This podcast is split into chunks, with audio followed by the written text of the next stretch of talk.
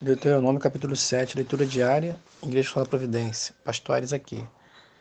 Verso de número 1 fala assim: Quando o Senhor teu Deus te introduzir na terra, a qual passa a possuir, e tiver lançado muitas nações diante de ti, os heteus, os girazeus, os amorreus, os cananeus, os ferezeus, os heveus, os jebuseus, sete nações mais numerosas e mais poderosas do que tu. E o Senhor Deus tiver dado, as tiver dado diante de ti para as ferir, totalmente as destruirás, não farás com ela com elas aliança, nem terás piedade delas. Gente, aqui a gente vê né, uma determinação de Deus. O povo de Deus era um instrumento aqui, uma coisa muito específica, numa época específica, no Antigo Testamento. Eles eram um instrumento de juízo para aqueles povos ali, que lá em Gênesis capítulo 15, né, já havia se dito lá que eles estavam aprontando e Deus estava aguardando, né, na sua misericórdia, com paciência, para, enfim, né, dar a eles aquilo que eles é, mereciam. Né? E a ordem de Deus é que o povo de Deus não, não se misturasse. Após a conquista, eles não se misturassem. Isso é muito de aplicação hoje, em que sentido? Hoje não há uma guerra né? É, entre crentes e não crentes, né? entre pessoas que creem em Deus, em Jesus e as que não creem. A nossa guerra é contra os principados e potestades, uma guerra espiritual, basicamente. Né? Mas fica aqui o alerta com relação a, a igreja se misturar com o mundo.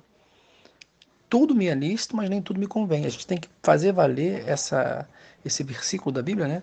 Que vai mostrar para gente que nem tudo a gente pode estar tá, é, acolhendo, né? No nosso dia a dia, porque são coisas que podem nos fazer pecar e nos distanciar diante de Deus desde a gente é, ouvir certas músicas, desde a gente ver certos programas. E aí eu sempre falo na igreja que o controle né, é uma boa arma em nossa mão, o controle remoto, né? É, desde a gente também se relacionar com certas amizades, ou mesmo você que é solteiro, solteira, se relacionar com uma pessoa que não é cristã. Né? Então aí os princípios para a gente sermos alertados e prosseguirmos para não cairmos. Né? Parece uma coisa boba, pequena às vezes, mas quando vai ver, Quantas decisões nós não tomamos errado, né? É, que pareciam pequenas e nos levaram a grandes derrotas. Né? Não sei se isso aconteceu com você, mas é comum isso acontecer. Né? Então fica aqui o alerta. Aí o verso 7 diz assim: Não vos teve o Senhor afeição, nem vos escolheu, porque fosseis mais numerosos do que qualquer povo, pois eres o menor de todos os povos. Deus está deixando bem claro que os escolheu, escolheu Israel por causa do seu favor, do seu amor, né? Não porque Israel fosse grande, fosse a nação mais forte, pelo contrário, né? Deus simplesmente escolheu, né? Escolheu Israel pelo seu amor, né? Para andar na presença dele e Deus ensiná-los. E assim Deus também te escolheu, né? Você que está ouvindo, a sua vida vale muito para Deus, porque foi Deus quem te deu e Deus tem propósito para ela. Não importa a sua situação de dificuldade, ou de enfermidade, ou de alguma perda, Deus ama você. Né? E se você conseguir, é, em todos os momentos da sua vida, olhar né, para cima, olhar para Ele, eu tenho certeza que você vai ver o sol brilhando. De uma forma ou de outra, Deus vai trazer para você forças para viver, forças para vencer, forças para ser uma bênção.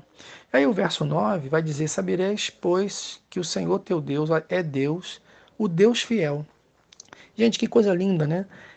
Deus aqui levando Moisés a, a dizer essas palavras: Deus é fiel. Gente, isso diz tudo para gente. Eu posso ser infiel, às vezes você pode ser infiel, mas o nosso Deus não é infiel. O diabo quer que você acredite que Deus abandonou você às vezes, que a prova está muito dura, porque Deus, sei lá, tirou férias. Não acredite. Deus é fiel. E ele vai honrar. Ele vai honrar os seus filhos. Ele honra aqueles que o honram, né? E ele permanece fiel, disse lá Paulo, né? Ainda que nós sejamos infiéis por vezes.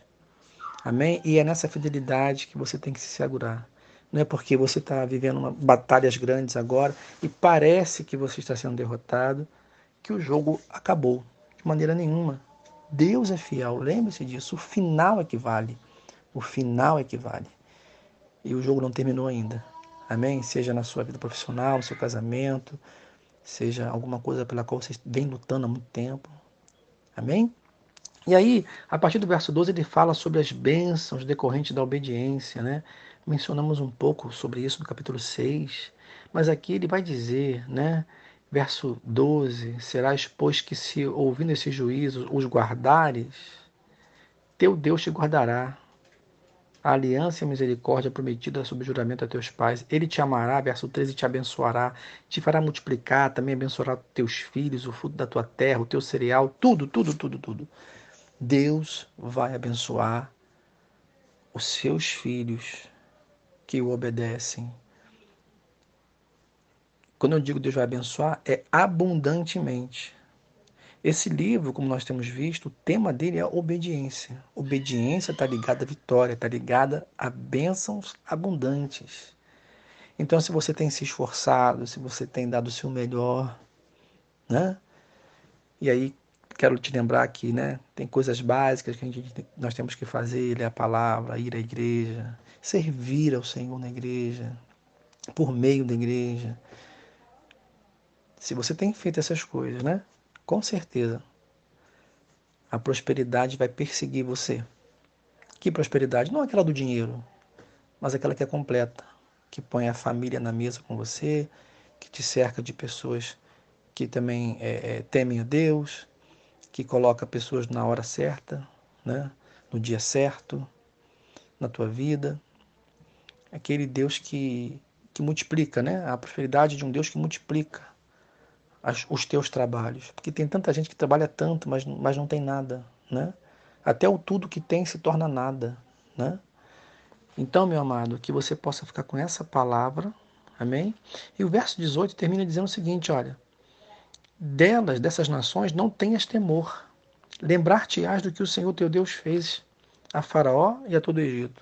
Ou seja, quando eles entrassem na terra e viesse algum frio na barriga, um medo sobre é, aquele poder daqueles povos, a força, o número deles, Deus já estava dizendo para eles, já estava motivando eles, né? Não se espantem, porque eu estou no meio de vocês. Verso 21. Verso 21. O Senhor teu Deus está no meio de ti, Deus grande e temível. Deus enviaria terror sobre os inimigos de Israel. Quando a coisa apertar, lembra disso, meu irmão, que Deus está na sua vida. Jesus está o grande general está na nossa vida. Que Deus te abençoe. Pai, que o Senhor abençoe cada pessoa que nos ouve. E o Senhor derrame graça sobre graça, consolo sobre consolo, paz sobre paz, conforto e segurança, Pai, em Ti, um Deus fiel. Em nome de Jesus. Amém.